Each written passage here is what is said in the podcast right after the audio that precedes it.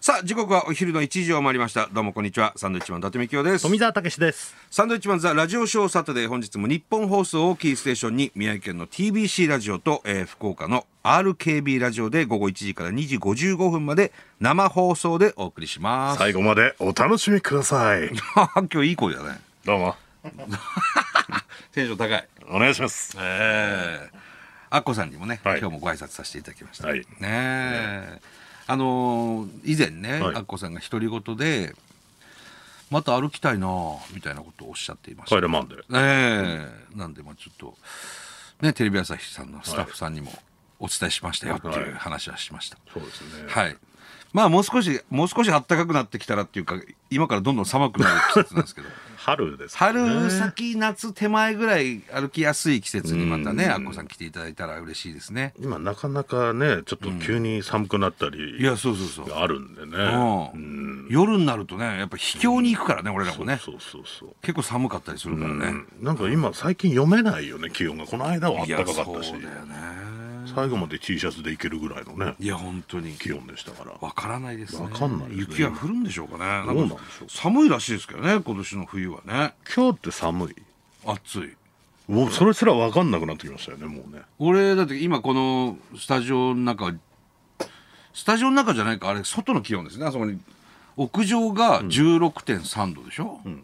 16.3 16だったら十分あったかいよね、寒い寒くないよね別に寒くないでしょ、もうそれが寒いのはやっぱ1度とか2度そりゃ 寒いけどなんかわかんないよね10度以上あればもう T シャツですよねまあ我々は我々はねそのぐらいの感じ ですよね平熱が高いですから平熱が40度あり ますからたっけえな 入れないぞどこの曲もあったかいんですよね我々はね。ねそういう「帰れマンデー」もねまたぜひねあ来てほしい来てでいすたよだきたいなねと思いますけれども、さてなんかいろんなニュースが入ってきてますねびっくりしたねあのーキンプリどうしたんだろうねキンプリのね俺もびっくりしたんだけどさタッキーから始まりそうですねえっていうねキングプリンスの岸君と、えー平野君と神宮寺君が、えーグループを脱退するというねうん会社も辞めんのかなえー、っとね退平野君職って書いてとあったよ神ね宮寺君は脱退と同時に事務所を退所、岸君は、えー、と来年の秋に退所って決まってるんだね、で蓮君と海斗君がキングプリンスとして残るということですねじゃあその二人がもうキングとプリンスキングっていとうこプとリンスににななっっちちゃゃううんんですですねねキンプリは結構俺らも仕事してるしさ、あのまあもちろんキスマイほどこうガッとね、何年も一緒にやってるわけじゃないんですけど、まあマンデーに来てくれたりねそう平野君なんかさ岸君なんかもうめちゃくちゃ面白いからな、カイトなんかは動物王国で一緒ね坂上さんの番組でねうん、まあもちろん我々は何も知りませんでしたけれどもまあね急に決まったことじゃないでしょうから話はねずっとしてたんでしょまあうけきっど、とねで翔君とか来てくれないのかなもう「帰れマンデー」とかど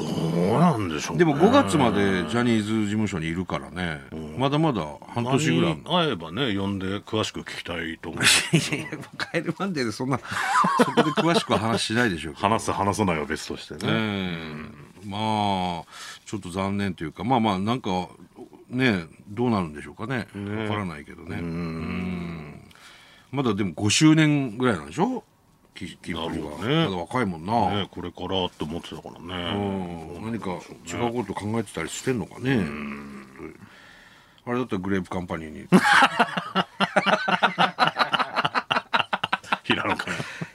平野君聞い てるどうですかグレープカンパニー 怒られるぞね対応できませんけどねうちの うちの規模 で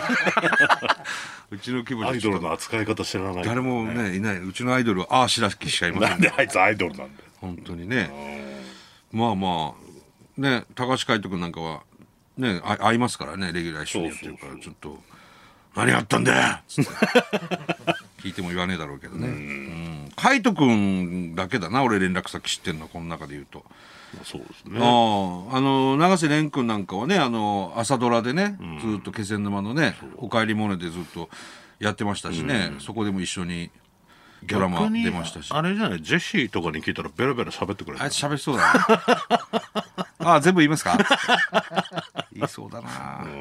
ジェシー聞いてみようかなジェシー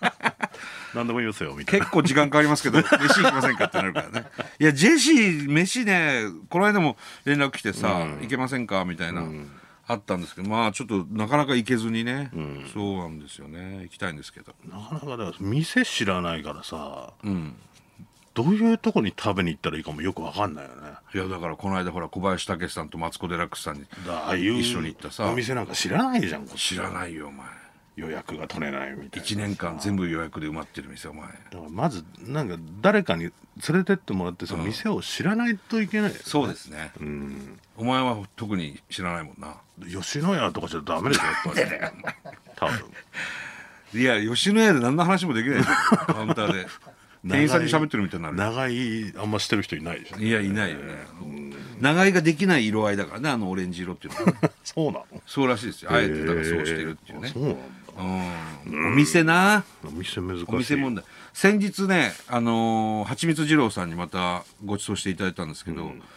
いつもなんかこう二郎さん家で鍋食べたりとか、お手製のね、いろんなお店あの人しすげえ詳しいから行くんだけど、初めてね洋食レストランに、レストランうん今回はレストランに行こうっていうメールが来て、レストラン珍しいなと思って、そしたらあの台東区にあるね老舗のね大正時代からやってる洋食レストラン、そこ連れてってもらってどういうあれですかコースで来るようなああのコースもあるけど、単品でいろいろあと三遊亭トムねうん三遊亭トムと爽やか五郎ですよ長女軍団のそして俺と二郎さんと4人でさ、すっごい上品なお店で、まあもちろん値段も高いんだけど、メンチカツとか、もうお腹鳴ってるまあお腹なって今メンチカツってメンチカツって言った瞬間お前グーグーグーグーどんだけ腹減ってるの想像したのいろいろ今ちょっと想像して 吉野家から始まり自分で吉野家っつってグーってなったの、メンチカツの時に恥ずかしい恥ずかしい親父ですねこれ空腹なんだちょっとはいあそう、い、や美味しかったのよそのメンチカツ1個がもう2000円ぐらいするんだけど、ええメンチカツなんて普通100いくらいやまあお肉屋さんとかコロッケ屋さんだとね、もうそこはもうナイフとフォークでさ、そのデミグラスソースがかかってたり、俺そこのねコーンポタージュスープ、それも2000円ぐらいするんだけどすごいね今まで俺は世界各地のコーンポタージュをお飲ん前できたそんな世界行ってねえだろ一番美味しかったスープ好きですもんね スープ大好き俺はスープバーとかあるファミレスとか行くと、もうスープで腹いっぱいなんだから、何杯飲んでんだよ料理が来る前にコーンポタージュ10杯ぐらい飲むからコーンポタージュ好きだなコーンポタージュそこのコーンポタージュすごかったわ何が違う濃厚で、本当にうまいの、とろーっとしててちょっと連れてってよなんで俺お前を連れてくるの でもあまたいい店教えてもらったっつって、またそこ家族で行こうかなとかね、結構いろいろ教えてもらうから八郎さんにね、いいお店だった上品だった、そういうのをね知りたいよね、でその爽やか五郎がさ、いいですねこういう上品なお店、変な人いないですもんね」っつって「お前だよ一番変な一番変な集団ですけど一番変な集団よ」で入り口の目の前の席だったから俺だったらあんな4人座ってたら行かねえなこの店って 見えてんの見えてる嫌ですねね、でもなんかすごく素敵なお店でしたね、へえなんかプロポーズとかで使うお店なんじゃないかなそう若い男女がさ、いじいじしながらねあー隣の席とか座ってんだけどいじいじ本当に申し訳なかったなと思ってこの4人がさデリカシーのか手けらもないかしのかけらもない俺はだから昔そのクリスマスに嫁さんと飯食うのに、いいじゃない店わかんないから社長に聞いたのかな、なんかお店ないですかね、つって予約してもらって夜景が見えるようなああいいじゃないいで行ってで窓際で「あありがとうございます」おうって座ったら久屋大黒堂の「字」っていう看板の目の前だったんだよね死に点々のねそうそうそうそれを見ながらなんかおかしいなっていう ごめんねなんかあれだなっつって夜景でねうん、ちょっと思ってたのと違ったけどそれ字ってずっと書いてあったあだからこの席空いてたんだクリスマスなるほどねと思ったいやーあのいろんなお店あるからねそうなんだよねお店知ってるといいね知りたいよね あのアンジャッシュの渡部さんに聞いたらいろいろ教えてくれますよああちょっと連絡しづらいななんで連絡したら帰ってきますよ帰ってくる全然全然ねさてと、はいまあまあキンプリねあの気になりますけれどもねうん頑張ってほしいなそうだね中井さんもね体調が悪くてちょっとお休みするらしいですけうんどあのーまあ1か月ですか休養されるということで中井さんね俺らもお世話になってるからねそうだねまあ言っても50歳ですでしずょっとさ何十年も第一線でねそりゃあねガタも来るでしょやうがして来るよそりゃいろいろね出てくる年齢ですから、うんちょっとねゆっくり休んでもらってね中井さんもジャンキーなもん好きだからね 本当にそうだっけん、お弁当なんかもなんか決まった3箇所のやつだよ確かあハンバーグとか 牛丼とかなんかハンバーガーとか大好きだから中井さんーそうだね中井さんと一回ねお食事連れてってもらってさ、じゃあ帰ろうかっつってあれ赤坂かな、あそうだスープ飲みに行かないって言われてスープうん、なんすかスープ飲みに行くってつって、そしたら赤坂のなんかもう覚えてないようななんか細い道ガーッと入ってって、地下に降りてくなんかあったね店でさ、あのもう用意されてんのよ土鍋みたいなのにスープでそのスープをみんなで分けて、何の味したかも分かんないぐらいうまい の何スープ飲みに行くって思ってなんかあったなあったよね、ほんですげえ美味しいスープ飲んで、で中居さんも飲み終わって「じゃあ俺帰るから」っつってバーって帰ってったの、あれ美味しかったスープ何だったんだろうそういうのがいいよねそういうだから店をし知りたいってことでしょスープ飲み行こうよとかかっこいいよ なんすかスープって一軒目から行くなよそういうと こお前一軒目から行くからねスープ飲み行くよって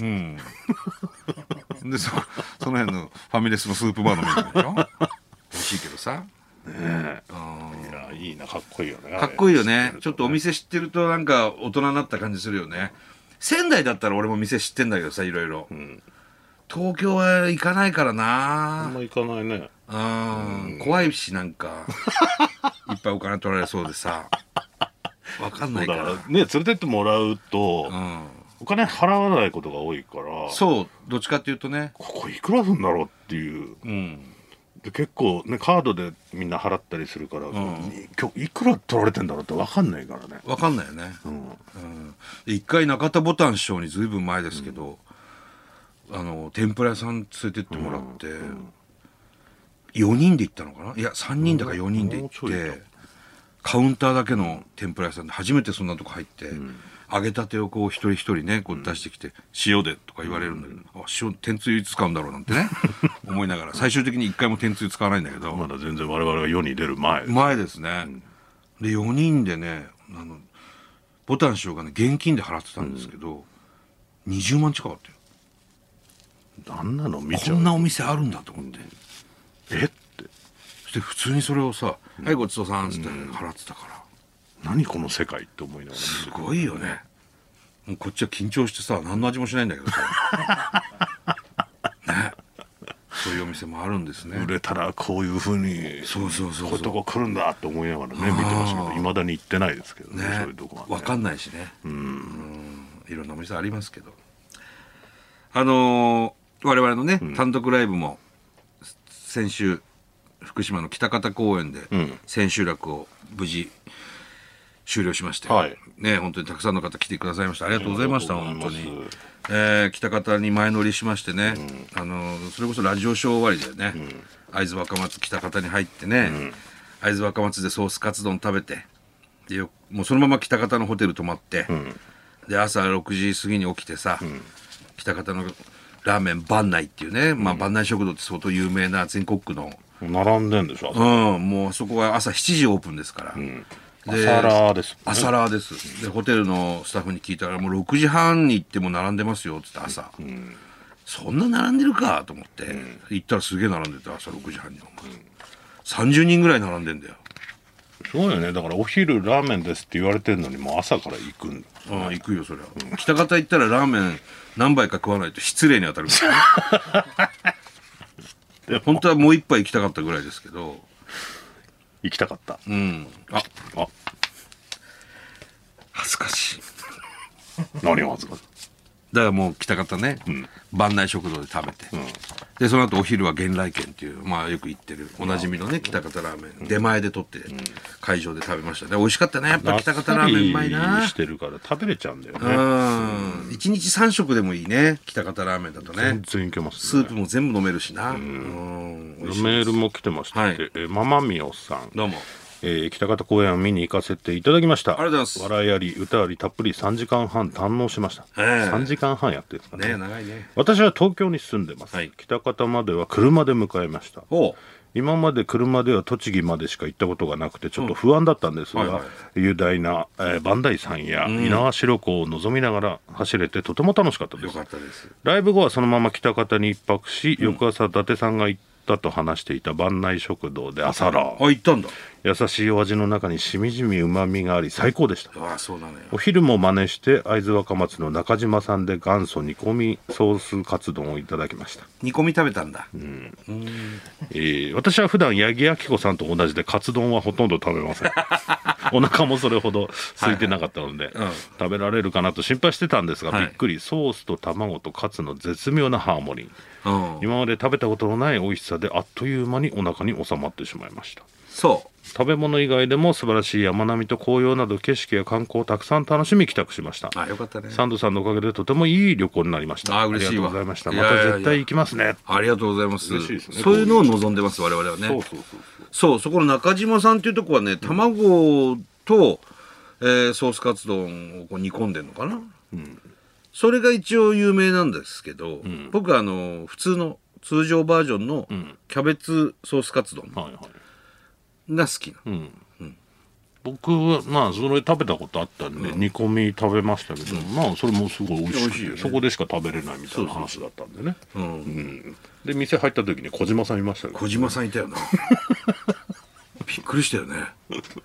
カウンターで飯食って一人で、そうですか。思わずおごってしまいましたけど、小島さんここ俺出しますから、つって。なんだったら新幹線も同じだったみたい ですらしいね。本当に。いやいやいや動きがほぼ一緒の動きしてます俺らが小島さんについてってるみたいな感じになってたからな。うんいろいろとね、楽しかったね、今回のツアーもね。うん、もう少しゆっくりいろいろと回れると楽しいですけどもっとね。ま本あ当ですねうん、また来年もやりましょうかね、あの北方のね来てくれた方あこの人は来れなかったのか、北方の渡辺誠さんという方がね、はい北方の美味しい和菓子を送ってくれました、えー、俵屋さんっていうね、お店のでさっきみんなでねいただきました美味しかったですね、あのゆべしとかね、うん、ありがとうございましたわざわざすみません本当にね、ありがたいですありよがとうございます。もう一つ、えー、はるかさん、はいどうもえー、ツアー感想おめでとうございます。ありがとうございます千秋楽の北こ北方公園で、お体大切にの、えー飲み会ありがとうのうちわに反応してくださり、あはいはいはいあの時参加した方が来てくれくださったんですね。こちら、そちらこそお体を大事になさってくださいと温かい言葉をかけてくださり、本当にありがとうございました。は飲み会のことをすぐに思い出してくださったのもすごいなと思いましたし、日本放送だもんねお二人の温かさに改めて感動しています、いえいえ大好きなサンドイッチマンの単独ライブに初めて行くことができたあのも嬉しいお二人がステージから話しかけてくださったのも夢のようですいえいえいえさらに雨宮アナもいらっしゃってたと SNS で知って嬉しかっあたですもゆかちゃん来てたねお母さんとねえートーク魂の飲み会冬の陣でも緊張して固まってしまった私に本当に優しくお話ししてくださりありがとうございましたいやいやいや公式動画をたびたび見返しては幸せな気持ちになりお二人の嘆き室にキュンキュンしています ライブとても面白かったです50幸せな近いおっ時さん間を本当にありがとうございますまあありがとうございますわざわざ、トーク魂っていうラジオでねね日本放送でずっとやってました飲み会っつって、はいえーリモートでねつないでおね話しするっていう企画があっあーてそれに出てくださったからそうですね、ありがとうございました、本当に一番前に座ってらっしゃるねそうですねう右の方んのねありがとうございます、あれ見たのお前ラグビーはラグビーをそうだからあのオールブラックス日本代表対ニュージーランドオールブラックスもう結果も知っちゃっうて、んダイジェストも見ちゃったんで、なかなかその後さ、一1試合見ようっていう気持ちになかなかなれないのよなんでだよなんでだよっいてやそれ普通だと思うん違だくけてど38対31まあもう惜しくもね、ジャパン負けたんですけど、7点差ですよいわゆるまワントライワンゴール差ですよそうなぜこうなって、ね、日本そんな強くなってんだっていうのを、俺も結果も知ってて、見たんだけど、これすごかったな。本当に。ジャパン、これはね、また来年ね、ラグビーワールドカップありますけど、いやだからそのスポーツをお前はその楽天の試合全部見てるじゃないそれは結果が分かってても見れるんだけど、そのテンションになかなかすごいなと思ってああ、そう。何分に点が入るとか分かっちゃってるじゃん分かってるよ。でもさあと誰がトライするかもね。それを今からみんながあってなるとさ知ってるしなってちょっと若干あってなかなかそこの衝動が出ないんだけど俺ラグビーなんかはあのーオープン攻撃とかいろいろバックスで展開していく様を、巻き戻して何回も見るから、 ああすごいすごいすごいあここでタックルさね避けてるからここまでいけてんだとか、まあね一回見に入っちゃえばうんそうなるんだけど、なかなかそこのボタンに手が届かないというああ本当うんこれ面白いよあの何回でも見れるねやっぱニュージーランド対日本代表っていろいろあったじゃないこれまでも、まあ先週もお話ししましたけど、145対17っていうね歴史的大敗が、歴ね史、的大敗があったわけですよ、当時もうずいぶん前です95年かな確か、俺その試合も探してみたからね この今回の31対38の後ねあれなんであんな145点も取られたんだろうと思って、探してさ動画、そしたらあるんだよちゃんと、えでそれキックオフから最後まで見て、あ全然違うわと思って、ただ当時のオールブラックスのバックスの展開力の凄さとか、ーあもう当時から、うん足の速さとか、もう全然ジャパンついていけてないんですよ、すごかったんでほとんどノーホイッスルトライよもう今回はね結構互角に互角結構ねパスワークで翻弄する場面もいやあったり本とか当ありましたすからねごいことですこれは、あっちもさすがのパスワークありましたけど、うん、で途中からほらニュージーランド1人退場してるから、数的有利なんですよ途中から、後半の途中から15人対14人で、あのラグビーって本当に1人いなくなったら大変な差がつくじゃない、だからそういう意味でもあのリーチマイケルとか、あの姫野選手なんかは、勝てた試合だったっていうことを試合後にね,、ね言ってましたけど単純にね数的優位になることそうだそもんうねそう、しかもでっかいロックの人が退場してるからね、ああうん、めめちゃくちゃすでごかいいねそれはチャンスだ、ね、大チャンスなのよ、うん惜しかったなと思ってあと15分ぐらいあれば、ジャパン勝ってたんじゃないかなってちょっと思いましたねこれはワールドカップ楽しみよ、本当ですねすっごい盛り上がってたワントライ差でねああ戦えるっていうのはすごいことですメールも来てまして、はいバリ・マックスさんはいえー先週の放送の後日本対オールブラックスの試合見ましたおう私はスポーツは見るものではなくやるものだと考えています ですがあの試合を見てラグビーハマりましたおお嬉しい行けとかよーしとかの歓声を上げながらスポーツを観戦するのは初めてですうんあのオールブラックスに引けを取らない日本これからが楽しみでいすやほんとそうよハマりまし面白いのよ本当に面白かったな、でそのに今の日本代表のコーチがもともとオールブラックスのヘッドコーチだったりするんだよなんかそういうね、あれがあるんだよね面白いんだよたこちらの方千葉市、えーお米ちゃんさなおん米ちゃん先週オープニングでも話されていたラグビー日本対オールブラックス戦を国立競技場で観戦してきましたありがとうございますワールドカップをきっかけにちゃんとにわかファンになり、うん今ではにわからしくこっそりテレビでラグビーを応援していましたがいいねオールブラックス来日を知りもうこれは行かないと後悔すると思い、